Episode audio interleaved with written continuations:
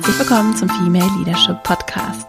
Mein Name ist Vera Marie Strauch und ich bin Host hier im Podcast, in dem es darum geht, dass du deinen ganz eigenen Stil im Job und Leben findest und deinen Weg mutig und selbstbewusst gehst. In der heutigen Folge ist zum zweiten Mal hier im Podcast der Bestseller-Autor John Strelecki zu Besuch.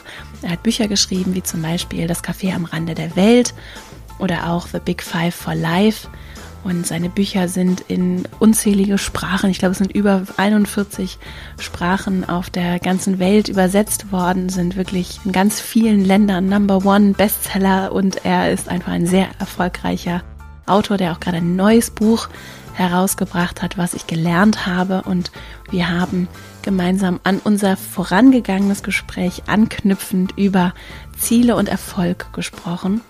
Auch wie finde ich überhaupt so meinen ganz eigenen Erfolgsweg, meine eigene Geschichte, die Dinge, die mich ausmachen und die ich vielleicht auch mit anderen teilen kann, die ich geben kann, auch im Arbeitskontext und auch Orientierung in einer Welt, in der viel möglich ist, vieles auch nicht möglich ist, in der ich vielleicht sehr viele Ideen habe oder gar keine Idee habe. Was soll das eigentlich alles? Was ist eigentlich mein persönlicher Sinn? Über all diese Fragen haben wir gesprochen. Es ist ein ganz buntes, viel seitiges Gespräch geworden, in dem John ganz persönliche und auch, wie ich finde, sehr öffnende, interessante Gedanken teilt, die ganz praktisch für dich auch im Alltag umsetzbar und anwendbar sind.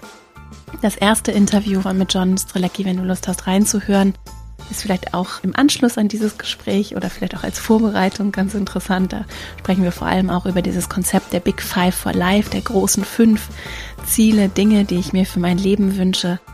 Wir verlinken auf jeden Fall auch die Folge 84 ist es hier im Podcast in den Show Notes.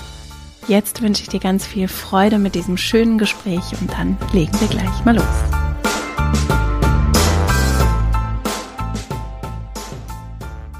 So I'm super happy and grateful that John Strelecky is again on the podcast today. Welcome, John. I'm so happy to have you here. Thank you. I'm honored to be back. I wish that we uh, were sitting in front of each other in person like we did last time, but situation being as they are, I'm thrilled mm -hmm. that we at mm-hmm. least get to uh, do it this way. So that's fantastic. Nice to see you again. In our last conversation, we spoke about um, many things. Among them, goals in life. And I know that uh, the people who listen to this podcast and also listen to our last conversation are very much interested in how to find meaning, but also very concrete steps of where to go, what to do, how can I find with all the distraction, also all the limitations that are especially there right now, how can I find my path, my way? And you're an expert on that, so I'm curious just to pick up where we left. Do you have big goals for yourself for the next steps? So first of all, thank you. That's I mean one of the things I love to do uh, at this point in my life is to help people discover and live their life purpose. And as part of that, there is the second piece, which you and I had a chance to talk about during our previous interview, which is this aspect of the Big Five for life. And I have a hunch we're going to be talking about a lot of different pieces of that. So let me just do a five second recap for those who may have listened to the podcast a while ago or this is the first time they're hearing it. So, your purpose, I like to use a, a nice visual analogy for this. And so, to me, your purpose is like a river. And it's the river that answers the question, Why am I here? which is the very first question that I asked in Das Cafe am Rande der Welt. And if you picture that river, so that is the purpose river, that's the answer to your question, why am I here? And for somebody, it might be, I want to make a difference in the lives of others. It might be, I want to be an entrepreneur. It might be, I want to be an extraordinarily adventurous person throughout my life. Everybody's answer will be different for them. And as you are on that river, the I want to be an extraordinarily adventurous person, the question is, well, what ports of call are you going to stop at along the way? And to me, those are your big five for life. Those are the five specific things you want to do, see, or experience in your lifetime that support your purpose. So it's awesome when you have that certainty, that awareness about what your purpose and what your big five for life are for a number of reasons, not the least of which it makes it a lot less stressful in life. And as we were talking about, with all that's going on in the world, and even before this, there are so many distractions I mean, hmm. we have an infinite access to information these days. That can be wonderful in some respects, but it can also be incredibly distracting. And so I like this awareness and this certainty because when you have that, it's like knowing where your true north is on the compass. It tells you, okay, here's where I want to focus my time and my energy and my other resources, whether they're financial or energetic or something else, because we do have a finite number of resources at our disposal. There's only 24 hours in the day, and the question is, how are we going to spend them? So I just wanted to start with that to say I love that visual analogy because it keeps me focused, it keeps me balanced to say, oh, well, I'm rolling down my river, and which port of call am I planning on stopping at in the next week, month, year, etc. So the question that you had asked was, what is the process by which someone gets aware of that? Is that sort of what you're looking for? Yes. So I think it goes a little bit back to the distraction piece that you were talking about. And that is, it's so easy to be filling our time with things these days because there are so many people trying to get your attention whether it's through text or through the latest YouTube video or whatever. And again, that's the yin and yang. That can all be great. So if one of your ports of call, one of your big five for life is that you wanted to go to Africa, for example, on safari, well, you might be fascinated to watch some YouTube videos about Africa. And you might be fascinated to listen to a podcast about travel. But if you don't have that certainty and you're getting 50, 60, 100 of these types of messages every day, whether it's in your inbox, in your email, your texting, social media, I find that it just becomes overwhelming. There's just too much information coming at you at the same time. So, allowing yourself to focus and then allowing yourself to start your day, making sure that whatever you're starting your day with is aligned with your personal big five for life and your personal purpose, gets you off on the right track. I like to start my day with a big glass of water, stretching, and that fits well with my purpose, which is to help make a difference in the lives of others. And I can only do that if I'm feeling good. And so, starting the day with a big glass of water is really healthy. Doing a nice stretching routine makes me feel energetic throughout the day, and that helps support that. And I say that because it's very easy in this day and age. The first thing we do is pick up our phone and get distracted, or the first thing we do is log into email and see who wants us to do something for them. Mm-hmm. And I think that's sort of the way we're trained in life. So this is a different way of thinking about it that I'm going to be very conscious about choosing what I'm spending my time on from the very moment that I wake up first thing in the morning. Do you have goals that you write down or how do you handle your goals? Absolutely. I find that the clearer you are in your own head, the a number of things happen with that. So yes, I absolutely write them down and I highly recommend that. Both your purpose as well, your purpose for existing statement as well as your personal big five for life. I highly recommend writing those down. In part because, like I said, it helps you stay clear in your own mind about wait, is this a distraction or an opportunity that's coming at me? And so it makes it very easy to discern between the two.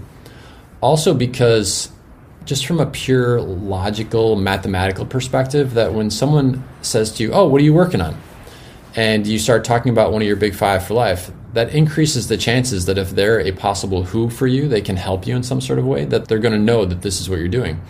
If your big dream is to go to New Zealand, but you never tell anybody that your big dream is to go to New Zealand, it makes it very hard for people to help you.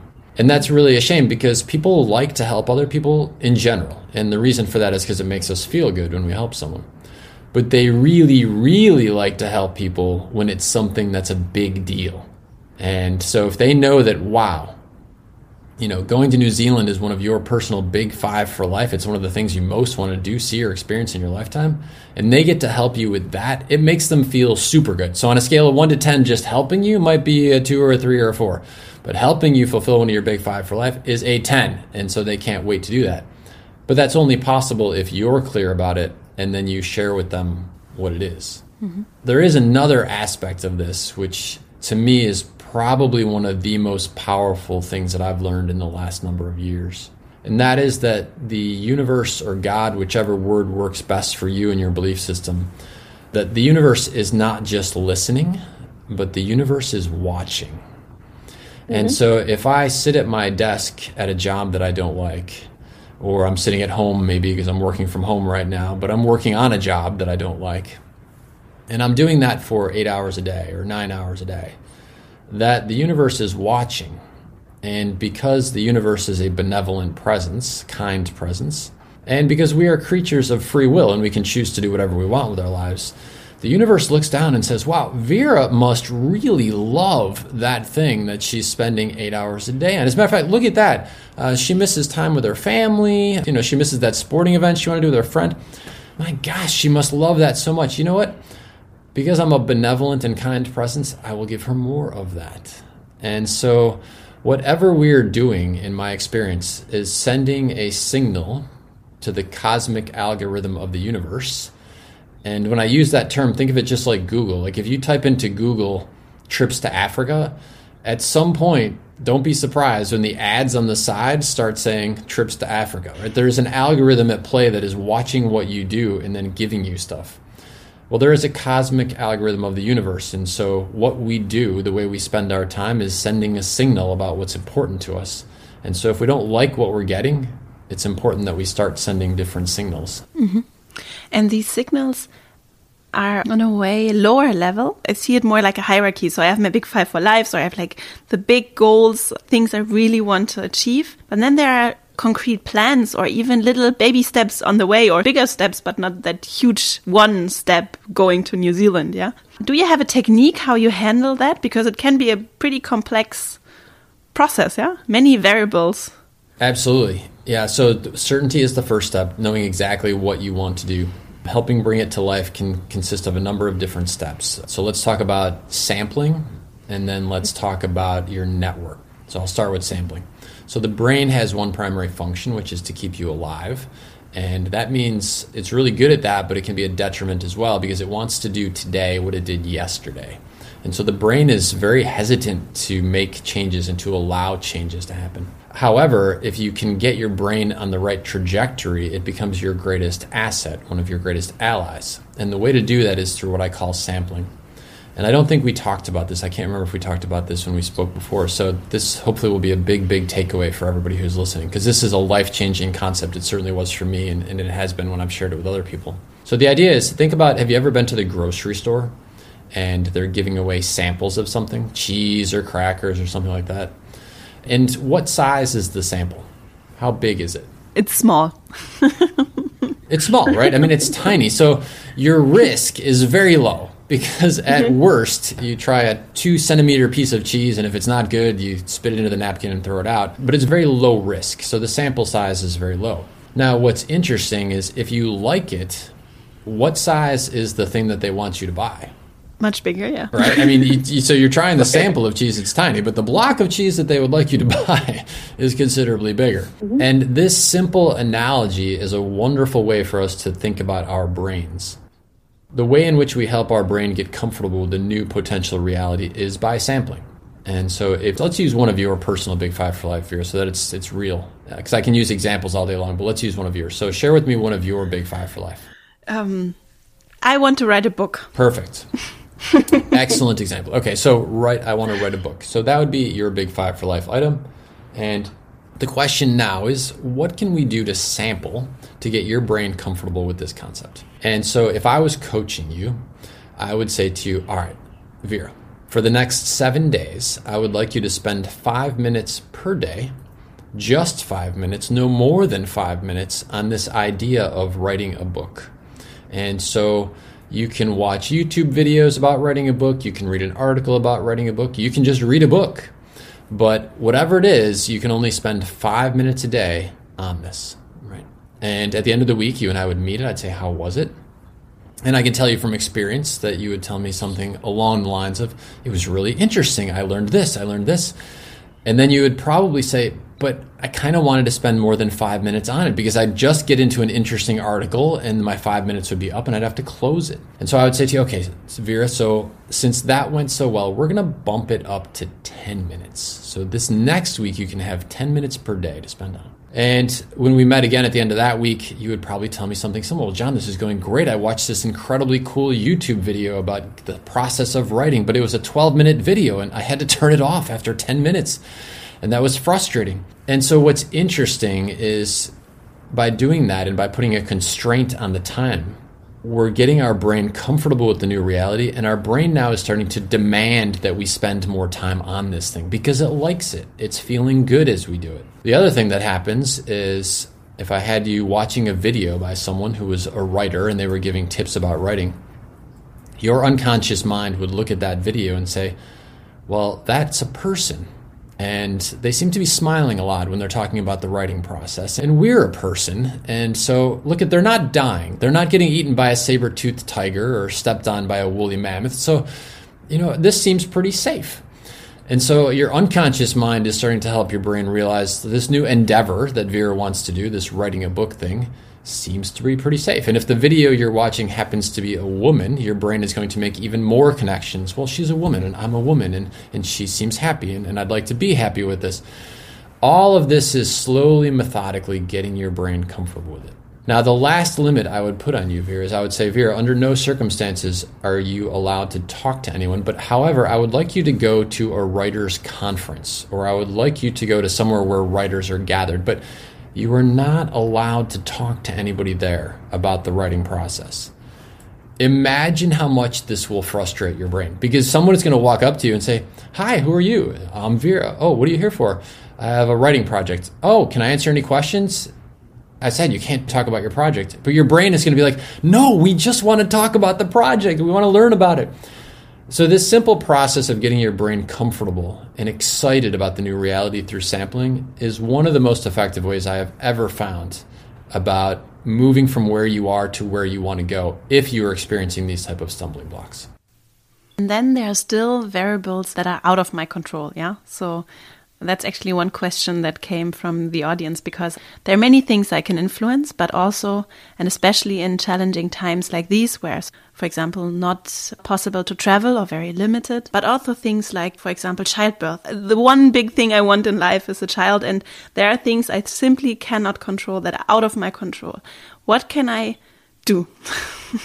yeah, and so it's easier to answer these very specific questions when I have the person in front of me and they can tell me exactly what it is for their life. Um, because yeah. hypotheticals are a little harder to answer with concrete answers because it's a hypothetical question.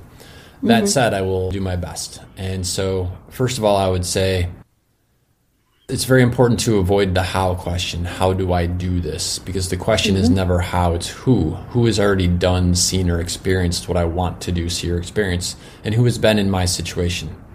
And mm-hmm. if we take the opportunity of all this technology at our disposal and we find out who the people are, we learn everything we can about them, it gives us a giant leaping off point for our own adventures. We don't have to solve every problem because somebody has solved most of the problems already. And by finding our who's instead of focusing on how do I do this, it's a great way to accelerate our learning curve. So that would be my first suggestion. The second suggestion is to really understand at a deep level why you want to do something. And so if it is, I want to be a mom, asking yourself why. What are you hoping that that is going to bring to your life?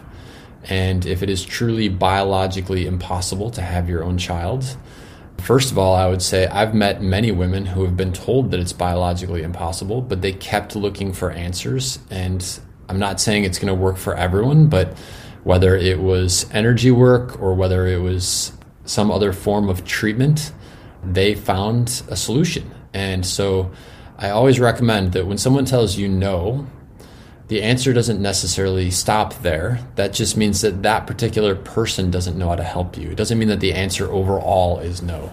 So, again, in that example, maybe it's acupuncture, maybe it's energy work, maybe it's something else. But I would strongly encourage whoever is in that situation to keep looking. And if at the end of the day the answer truly is that they could not have a child, then I would say, so what is it that you want? Why did you want to have a child? What did it mean to you? Mm-hmm. And understanding the core essence of that then I would say, okay, so who else is able to live a life that has those types of emotions or benefits or relationships or experiences, and what did they do? And so maybe it's impossible to physically have a child, but maybe you can adopt, or maybe you can take care of kids in some capacity, something that will also help fulfill the goal of having the child in the first place. So it's a mm-hmm. complex question. That one in particular is a very complex mm-hmm. question and tied with incredible emotion. So again, if I was working with someone who was asking me specifically, I'd be able to give a really much better answer. But mm-hmm. that's sort of the overarching idea is to understand what the goal means to you and why it means so much to you. Find your who's. And if you encounter a learning curve, a barrier, an obstacle, really find your who's of someone who has already gone beyond that and learn what they did and then imitate that. Yeah, I also have the question about fear because I think if I am full of hope, yeah, or if I am very open and maybe the process that's behind me has some good experiences, yeah, it might be very easy to approach this. But fear can be something that's really paralyzing. And also sometimes it might feel on my path like there are only things coming to stand in my way, but not to push me and help me forwards. And maybe I don't find people who are my who's or who support me. What can I do if I feel almost paralyzed by fear, especially now in times of COVID, if I'm self employed, yeah, or if I'm worried about my health? What can I do to find hope? Let me give you a couple of answers to that one. So the first answer I would give is if you're in that situation, allow yourself to give yourself a break. These are incredibly unusual times. As a parent, I'm being asked to be a teacher, a counselor, a play person because my daughter can't see her friends in the way before. I'm doing that in the same capacity for other members of my family. I take care of my parents, I'm bringing them groceries. I totally get it. We're all being asked to play roles that are new. We're being asked to play them at a level and a depth of expertise that we don't have training for, we don't have expertise for. And so we're all just trying to figure this out. And so the first thing I would say is give yourself a break if you're feeling overwhelmed and stressed about this. You don't have to have all the answers. Nobody expects you to have all the answers. All you can do is the best that you can do. That's going to be good enough. So take the pressure off yourself a bit. And the second thing I would say is, you know, reach out to other people and ask for help. People really do like to help. It makes us feel good. That is why we help other people, is because it makes us feel good. And a lot of us in the human race have trouble asking for help, and we have an even harder time accepting help, especially the people with the biggest hearts. The ones who are the biggest givers often mm-hmm. have the hardest trouble receiving. And when I get them in a room and I have a whole crowd of them, I tell them, I say, Why are you being so selfish? And they all look at me like I'm crazy. And I say, No, but seriously, you all love to help people. Why do you love to help people? And at the core, the reason is because it makes them feel good when they help someone else. And so I say, well, then if you're not allowing other people to help you, you're not allowing them to feel good. And that's mm-hmm. selfish. So let them help you. So I'd say that as well. Another tip I will give is in the same way that we talked about the universe is not just listening, but the universe is watching. I have learned in my life that there is an aspect of the cosmic algorithm of the universe which is tapped into our thoughts. And so what we focus on, what we think about, it not only impacts us physiologically. So if I'm feeling depressed and someone sees me, like if I was feeling depressed and someone took a picture and you showed that picture to other people, in all likelihood they would pick up on my physical cues and they would say, "Well, he looks depressed." And so you can actually fake out your physiology.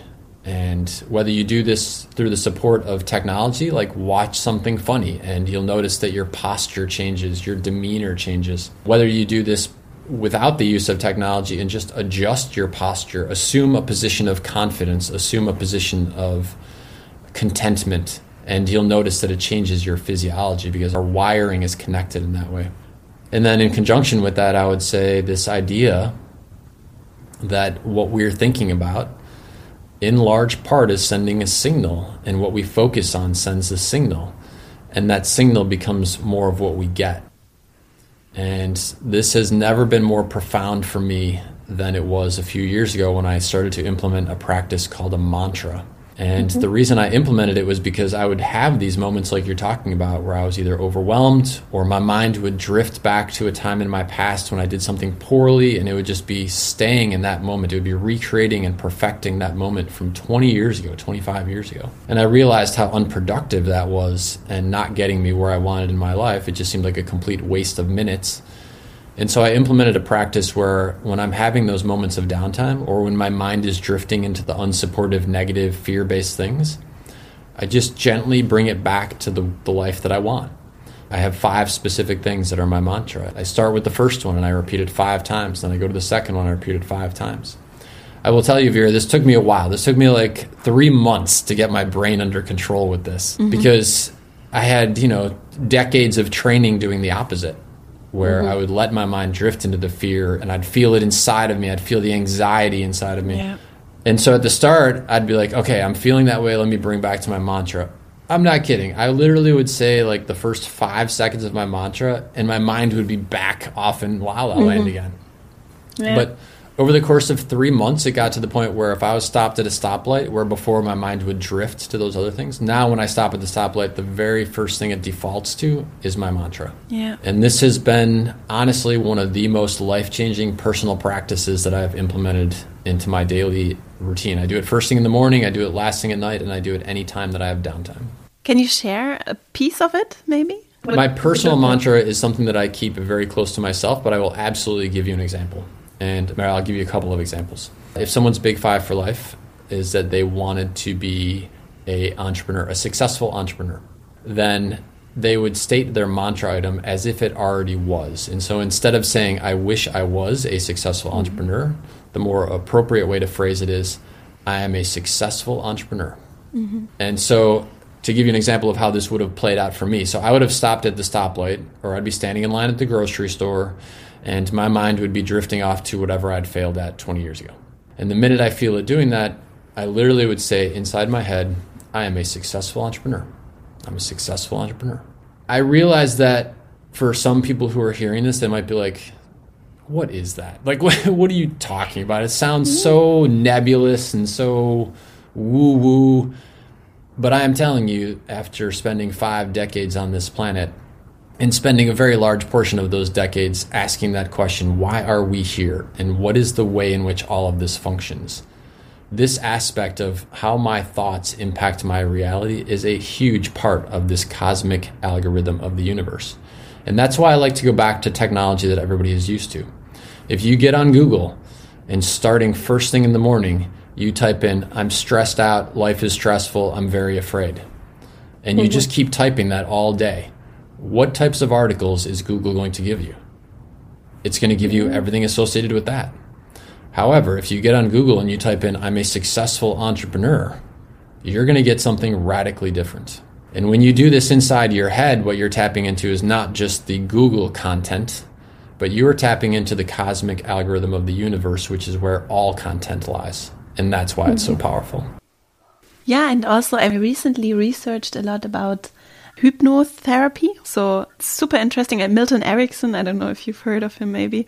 It's a super powerful element of how we can work with our mind, but not from a woohoo perspective, but from a deep down research effectiveness perspective. So the body and the mind, the imagination especially, is such a powerful tool that just has been ignored from a professional also therapy perspective for quite some time and i think it's amazing what you can do and also how naturally we use it to imagine so many things that can go wrong. Yeah.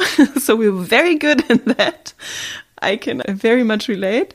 And I, I always wonder what would happen to this world if we would get the shift from people using their imagination and their fantasy, not for all the fear and all the bad, and also the media would not just project all the bad things that might and could happen, but if we could collectively shift our minds towards all the things that also on the positive side is exactly as likely to happen. Huh? I would say it's even more likely to happen. Statistically, the things that we hear about are the outliers. We hear about the one in a million shots. Mm-hmm. And if we're not careful, we start to think that that is reality. But on the same day that that event happened, there were five, ten, a hundred million people elsewhere on the planet who just had a very nice day. Yeah. So I will share with you something. I don't share this very often in interviews. matter of fact, I think I've only shared it once before. But you mentioned something that really kicked my intuition off. It's something that it was absolutely a, a life changing experience for me in terms of fear. And so, since you were talking about it, and I could see the expression on your face as it relates to you, so let me share this story, and I'd love to dialogue with you about this and see if it connects with you. So, from the time that I was a little boy, I would be going through my day, and I'm talking about like four, five, six years old, so very little. And I would see something take place, and I would have a flash of awareness that was very negative. So, for example, I would be walking down the street holding my mom's hand, and I would see a truck, and I would have a vision of the truck coming across the curb and hitting me. I, barbed wire was particularly horrible. I would see barbed wire if we were near a farm or something, and I would have this horrible image of it hurting me. And I kept all of this to myself. I could never quite understand it, I could never quite explain it to anyone. And I learned to deal with it. And so from the outside, it looked like everything was okay. But on the inside, I was in a perpetual state of uncertainty and fear about what was going to happen. And I don't remember exactly what was the turning point for me, but one day I had a major revelation about this. And what I realized was that what my brain was doing was not telling me what was going to happen. What my brain was doing, or my unconscious mind, even, it wasn't even my brain, what my unconscious mind was alerting me to was the worst thing that might happen. Mm-hmm. And this is interesting in the context of like superheroes. Because if you've ever read when you were a kid or watched the movie Spider Man, Spider Man has what's called the sixth sense. And so he will sense something behind him before it's actually an imminent danger and know that something is going to happen. And what I realized, Vera, is that what you have, from what I could tell in watching you as you described that, is you have the sixth sense. You have a superhuman capability. And what this means is that when your mind alerts you to this, it is not telling you what's going to happen, it's telling you the worst possible thing. Now, when you're a child, you don't know how to deal with this. I certainly didn't. Right? I didn't know how to train it. I didn't know how to help my unconscious mind turn this to an advantage. I'm no longer a kid anymore, and so I have learned. And so let me share with you briefly what I've done to really take this superpower and use it to live an extraordinary life. So once I realized that it wasn't telling me what was going to happen, I was able to let go of the fear of those moments. So then when my unconscious mind would show me the vision, I would say, Oh, thank you very much. Now can you show me the best thing that could happen? Mm-hmm. And over time, slowly over time, I found that my unconscious mind stopped showing me the worst thing that could happen and started to show me the best thing that could happen. And I'll give you an example of this in sports. So I tried to make it for many years as a professional beach volleyball player, and I'm still very active. I still play a lot and play very competitively for Tumain. There are times now, Vera, when I will see my opponent take the ball, turn around, and be walking back to the service line and I will get a flash from my unconscious mind about where that serve is going to go once they turn around, once they throw up the ball, and once they hit it. So I'm not seeing variables that I could be guessing because they're not even facing me yet, right? And I will tell you that when I get those flashes, it's around 95% accurate. So imagine if you can turn this into such an incredible asset as it relates to making decisions about your business, making decisions about your relationships, what to do on a day in, day out basis by tapping into mm-hmm. the power of your superpower of your intuition. So you have that, my friend. And anybody who's listening on the call that can relate to that story that I shared from my youth, you have it too. And this can be one of the greatest gifts that you ever realize in your life. Mm-hmm. Thank you for sharing. Yeah. Um, what I find also so interesting on a subconscious level is it is present and you get it, but you don't think it and you don't need to put it in words. And that's why it's so super fast. And you can do this in a millisecond, probably. So you have all these options in a millisecond. It's so amazing what our mind is capable of doing. And we don't have to explain it to anyone. We can just do it without anyone knowing. I will do the same thing going back to the sports analogy. So in, in two man beach volleyball, you're allowed to serve anywhere you want on the back line. And so I will walk back to the service line with the ball in my hands and I will literally stop for just a millisecond, as you said, and I will get a flash of serve from the right this time. And I'll start moving to the right, and in my flash will be like, that's too far, go back a foot. Like it is unbelievably accurate in terms of giving feedback, giving insights, giving inspiration. Mm-hmm. So, again, whether your interest is in playing beach volleyball or in being out there living an adventurous life or doing something entrepreneurial, by training your unconscious mind to give you the type of information and feedback that can best help you, you've tapped into one of the most powerful things at your disposal. Yeah. Not to mention, it makes life a lot more fun. yes. I mean, it's challenging to quiet the noise in your head, I think to let all the other stuff come up. It's really quieting all the nonsense that your mind can also produce.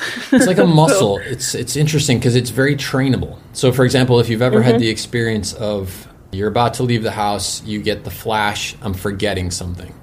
But you can't remember what you're forgetting. So you leave the house anyway, you get in the car, you start driving, you're two kilometers down the road, and then you remember what you forgot. And of course, it's something important, so you have to go back. Mm-hmm. And so that's sort of like round one. The more you start to train your brain, round two is you get the flash that you're forgetting something, you walk out of the house, you get to the car, but because you're allowing that space to exist, you're allowing that channel to be open, you reach for the car door and flash. Then you remember what it is, you go back inside and you get it. Over time, as you perfect this, as you build that connection, as you strengthen that muscle, literally you'll be walking through the house before you even go get your car keys and you're going to get a flash that says, bring this with you. It's like you're saying, it's like the millisecond flash insights, and they just come at you and come at you and come at you. I will give you a tip that someone shared with me many years ago. He was a neuroscientist, and uh, his name is Dr. James Fadigan. And he had a technique where he would teach young children to name their brain. And they would literally pick a name. You know, it could be butterfly, it could be hummingbird, it could be whatever, but whatever they wanted their brain to be named. And he said that if you can establish a dialogue with your unconscious mind, and using this name your brain was a technique that he would teach. He said it just creates such a wonderful interplay between you and your unconscious mind. And so, for example, my unconscious mind, my brain, I named it Sophocles for wisdom. And so when I'm walking through the house and I get this flash of make sure you bring this, I just take a microsecond and say, Thank you, Sophocles, and then I move on. I believe this in part helps facilitate that connection. It's like giving positive reinforcement to a child, an appropriate behavior, and they just do more of that. I think the same thing happens with your unconscious mind. So by naming your brain and thanking your brain when it does something good for you, for some reason, I know this all sounds so silly sometimes, but no, for some reason, whether I can explain to you exactly why it works or not, it does work. And, and mm-hmm. therefore, I think it's it's worth giving a try to for a while at least. It's proven incredibly beneficial in my life. Yeah.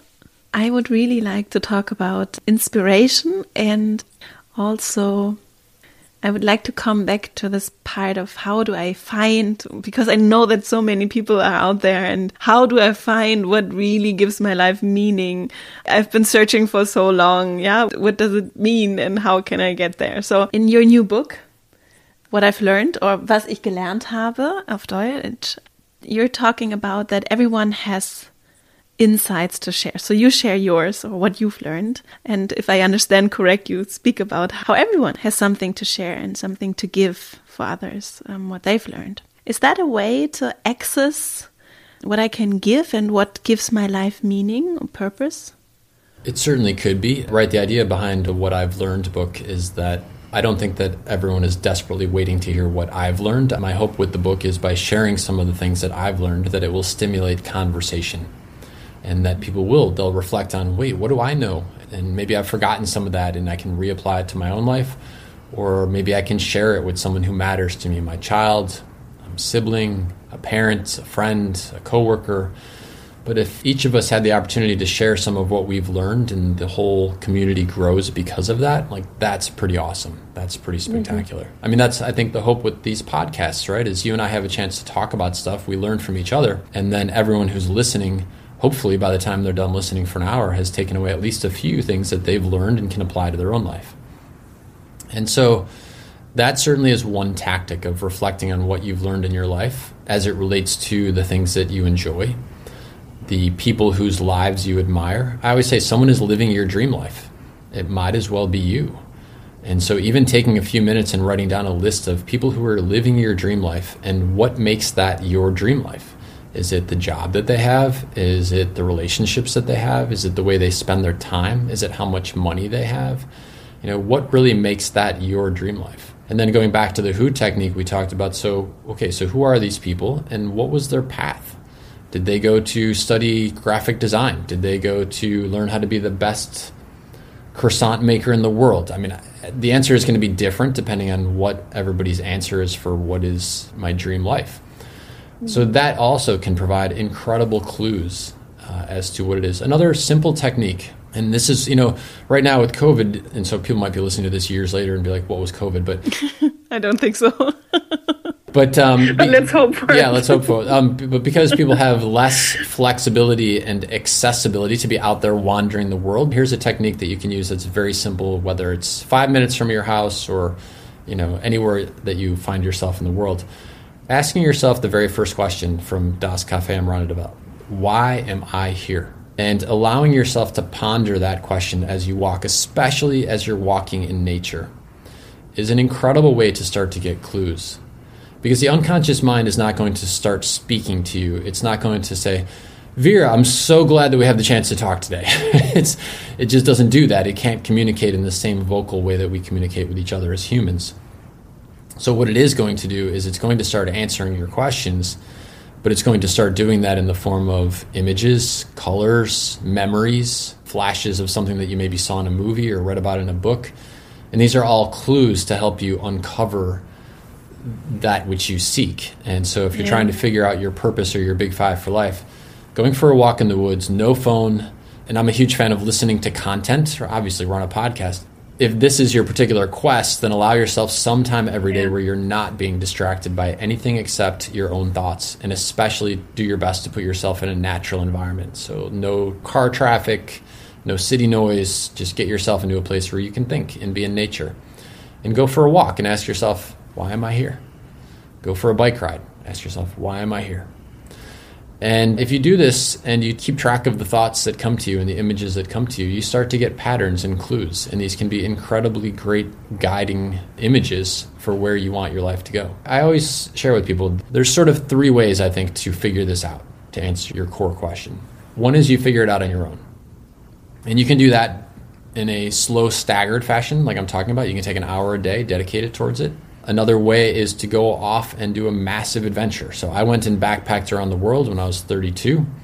Came back with a whole new perspective about who I was, what my purpose on the planet was, what I wanted to do with my life. At the moment, that's not as easy to do. And so maybe that's less accessible. But that said, maybe you can prepare for launch. You could spend the next six, nine, 12 months preparing your life so that you can then go take a year off and backpack around the world. So that's another option. And the third option is work with someone who can get you to the answer quickly. Mm-hmm. And so many, many years ago, I was getting so many people asking me this exact question you're asking me. And they said, Can you help me? And so I spent 30 days basically doing the same thing that I just told you about. I asked myself the question if my life depended on it, and I had two days with someone, what questions would I ask them to help them uncover their answers? And I created an experience out of that called the Big Five for Life Discovery Experience. And so, not everybody likes to go through an experience. I'm sort of mixed. Like, sometimes I want coaching. Like, if I'm going to play sports and I want to accelerate my progress, I want a good coach. Other things in my life, like if I'm out there kayaking a river, I just kind of want to do it on my own. I don't necessarily want a coach guiding me through the process. So, the answer is it depends on you, the listener, for which one of those you prefer. But what I want you to know is that if you are looking for help, if you are looking for guidance, it's out there. Like mm-hmm. I guarantee you, anybody who is determined to figure out their big five for life, determined to figure out their life purpose, and who's willing to dedicate two days to that experience, you're going to walk out with 100% certainty. Mm-hmm. I also guarantee that if you go backpack around the world for a year, you're going to walk out with 100% certainty. So the choice is entirely yours. So I just have one thought that you can take the help that's there. If you really want to and you're open for it your mind also has a lot to offer yeah? And maybe sometimes we just don't take it seriously enough and we don't quiet down the noise and all the distraction you were talking about to hear ourselves. I think that's so important that we have the answers. And sometimes it's another person that can help you or a safari a program something. And sometimes it's just to quiet down the noise, or maybe a combination, uh, to quiet it down to actually see and catch the inspiration, catch the ideas that are there. Is that how you get your inspiration? For example, for your new book, I know you wrote about how you get it and you were bored. Yeah was well so first of all i want to answer your question because you're 100% right. So i personally do not teach the two day experience anymore. I've trained people to teach it so that they can do it in the language of the country where it's in but I will tell you that back when I was teaching it and when I first started sharing it with people, the very first thing I would tell them is the answer that you're going to discover over the course of the two days is already inside of you. Mm-hmm. My job is to simply remove the layers of you can't, you have to, you should, you shouldn't. Mm-hmm. If I can clear away those layers by asking you very interesting questions that help open up your unconscious mind to your conscious mind, you're going to discover something, and that thing is already inside of you. Everybody already knows what their big five for life are. Everybody already knows what their purpose is. It's just that it's been buried under so many layers that sometimes we forget that it's there. So, yeah, to answer your question about the What I've Learned book, though, I was. I was bored. I was in Germany and I was doing a media tour, and it was a Sunday, and I needed something from the mall. And I was staying at a hotel. I didn't know the city I was staying at at all, and so I asked at the hotel, "Is there a mall around here?" And they're like, "Oh yeah, there's a mall," and they showed me sort of where it was on the map. And so I go for a walk. It takes me 30 minutes to get there, and the mall is closed. and so I was like, "Oh, this is so great! Thanks a lot." and uh, Germany. I, yeah, I, I, don't know why I didn't think about it. Thank you. yeah.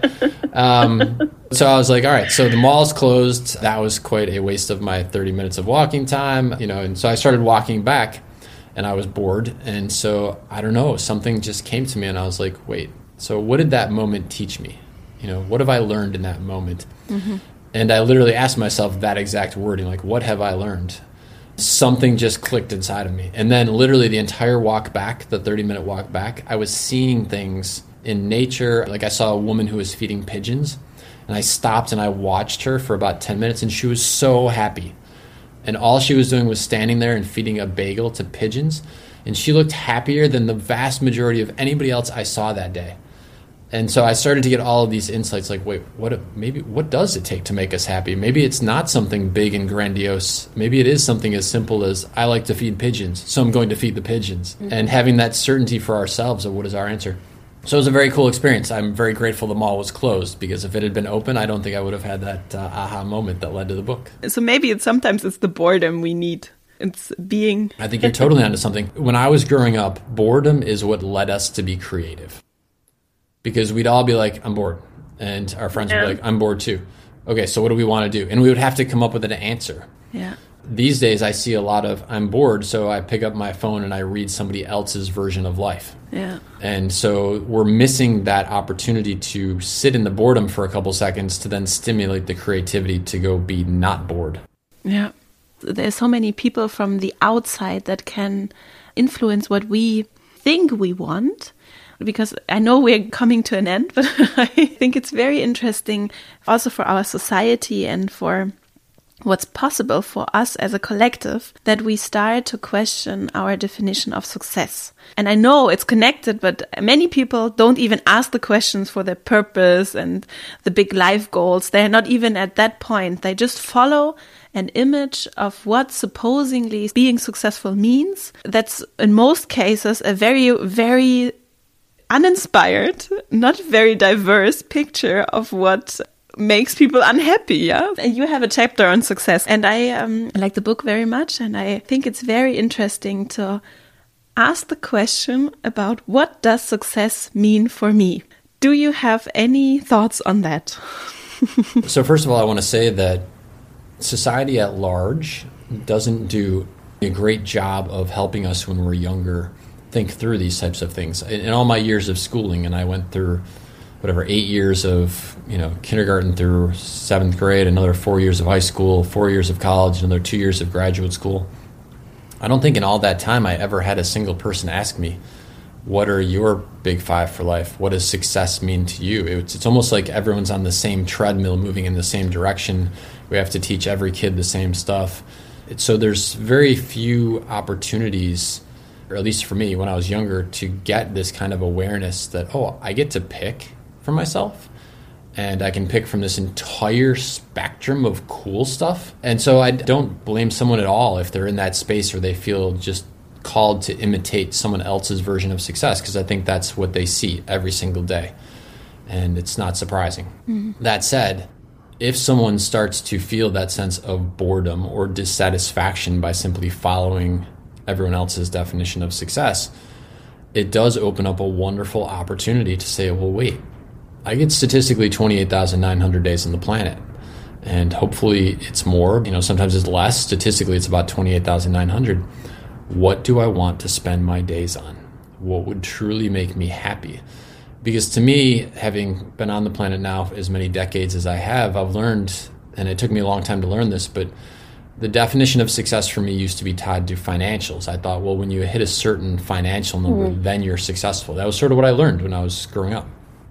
And what I realize now is it's still a number, but it's not a financial number for me. Now, the definition of success is how many minutes of my day do I spend doing what I want, the way I want, with the people that I want. And if at mm-hmm. the end of the day, I've got a ton of minutes spent doing something that was super fun with the people that I enjoy hanging out with in the way that I wanted to spend my minutes, that's a great day. Mm-hmm. So, redefining the definition of success, and then this goes back to your big five for life, which takes you right back to that very first question why am I here? Right? Because when yeah. I know why I'm here, and I can picture myself on that purpose river, my purpose river, whatever that is for me, and I can picture those ports of call, which are my big five for life. Now I've started to get a really good insight into my big five for life. And now, if I can go find some who's who are living that big five for life, and I can spend my precious minutes watching YouTube videos about, all right, I want to be an adventurer. How did they get their start? What was their path? Mm-hmm. Honestly, it changes the whole feel of the day. Instead of feeling yeah. that fear you were talking about, instead of feeling lost, instead of feeling boredom, now you actually feel excited when you wake up first thing in the morning. And I'm not saying every second is going to be an up moment. That's not the way life works. Of course, there's ups yeah. and there's downs. But if you do it right, and by right I mean you allow yourself to live the life that you want to live, even when you have down moments, those down moments are now higher than what used to be your high moments. And that's a good spot yeah. to be. And also, the down moments allow you to live the full spectrum of life. And sometimes I would even say if I live a shallow life, yeah, where I don't open up for all the opportunity, but also all the pain and the joy and the pain and everything that is there. If I don't allow myself, I get numbed. Yeah. So the whole curve is just getting flatter. Yeah. So when I wrote the, the book, The Big Five for Life, you know, it's a very emotional story. You learn on page one that this person, Thomas Derale, is, is dying. You, learn that he's going to die, and then over 240 some pages, yeah. you come to love who he is and what he stands for, and then he dies. Vera, when I read that book still, I mean, I wrote it, I edited it 50 times, I've read it so many times. When I read it today, I cry every time I get to the point at the end. I feel what you're talking about. I feel that pain, I feel that depth. I think life without having the opportunity to feel that would be very shallow. Yeah. Because those moments teach us every bit as much as the wonderful, happy moments. They remind us of the importance of living the life that is uniquely gifted to us they remind us of the people that we loved that have passed and how grateful we were that they were in our life. They remind us that life is not guaranteed, that the minutes that we have are precious, and it's important to take advantage of the opportunity to do what we want because the game does end. It's not going to go on forever. So I'm right there with you. I think those moments of feeling the full spectrum of emotion, it'd be it'd be very shallow without that. Yeah. And what you were saying with your definition of success, I heard an interview the other day. I think it was Jim Collins. He's an author on business topics mostly. I don't remember exactly how, but he has an Excel spreadsheet, which is a little bit weird, but I really like the idea of counting the hours. And in this case, it was about the creative work you invest every day. And he has like a rolling system where he doesn't have to do exactly the same amount every day, but he has a rolling system of how he puts creative hours or invests creative hours in his day and tracks and controls himself actually because for him that's an important factor of how much input he gives and how much time he puts. And i think that's something interesting also about creativity. It just has there's so much resistance against it yeah? So if you are on your way for example for me yeah writing a book or even finding with all the topics and all the ideas that's also challenging for some people. I know some people ask the question as well. So many ideas so many things to do yeah? In my case so many things i can write a book about sitting down, doing the work, and focusing on what really matters can be super challenging because it is my way. Yeah. So, a couple things leap to mind about that. One is, as a society, we've gotten pretty good at developing things like Fitbits, right, or devices which tell us how many steps you've walked today. And so we're sort of culturally aware that if you want to achieve a goal and you have a, a number attached to that goal, that it's a good idea to have some way to measure it.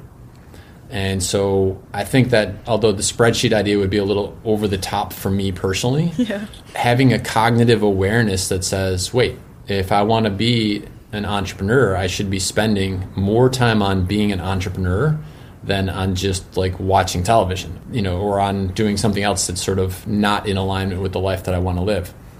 So I think that awareness is a wonderful thing.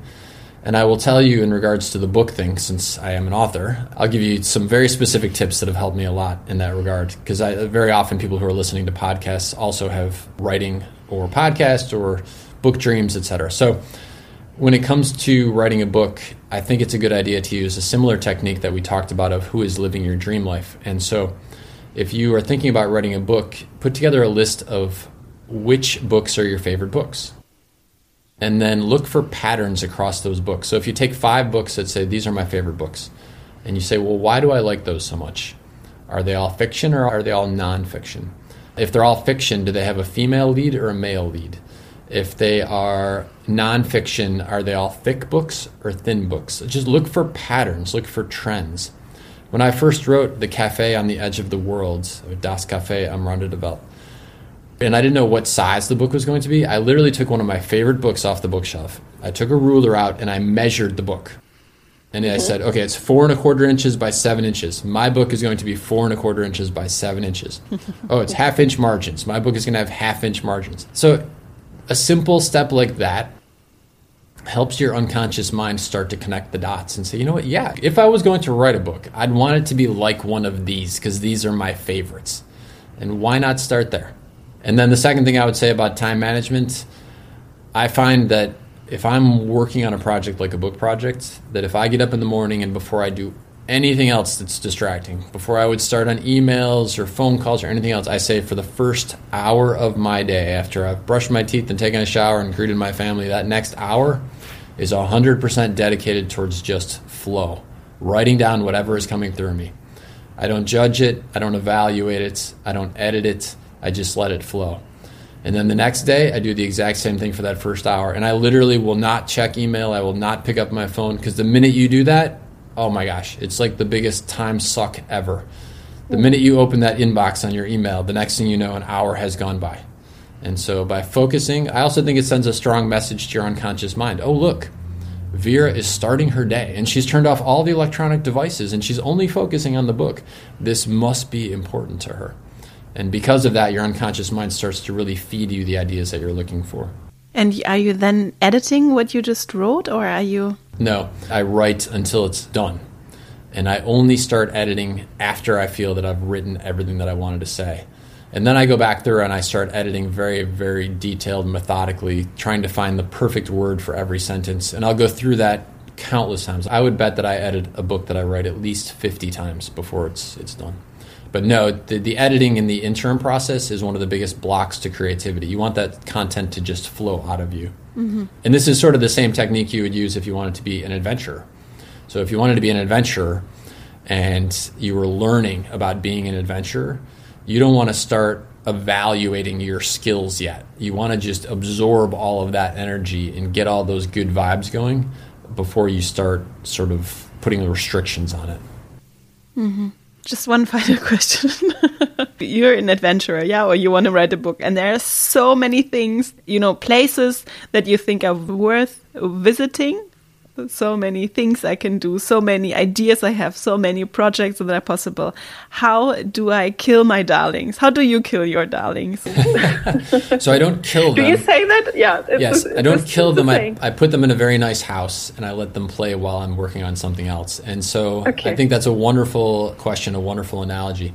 So I have lots of good ideas that come to me both as an entrepreneur as well as an author. And so I keep them in a good idea file. And I mm-hmm. literally have a master file called Good Ideas, and then I have subfolders in there. And I will take a Word document, I'll write down the idea, I'll write down my creative thoughts around it, I'll put it in that folder, and I'll just let it sit there. And that way I don't feel like I'm losing it. I'm telling it, you go play for a while, and at some point in the future, I'll probably come back and we'll play together. But for now, you need to play on your own for a little. And how do you pick the one that you actually pick? For me, that is, it's a matter of just sampling and starting okay, so I'm going to start on this and see how it feels. And if it feels right, this goes back to that intuition piece. Yeah. I look for clues from my unconscious mind that says, wow, this is like, this has you most excited. And when you're working on this one, the ideas are flowing effortlessly and fast and furious. And as an example, you say, I could do a, a book project, I could do a different entrepreneurial venture, I could schedule my trip. You've got all these different options. And you sort of get these clues like all of a sudden someone will make an introduction from you to someone who's an author, right? And then you happen to catch out of the corner of your eye an article about writing a book. These are all like clues that are like, wait a minute, maybe that book thing is the thing that is calling mm-hmm. me right now. And because you're not saying no to the other things, you're just saying not right now, I think it allows the unconscious mind to focus. Yeah.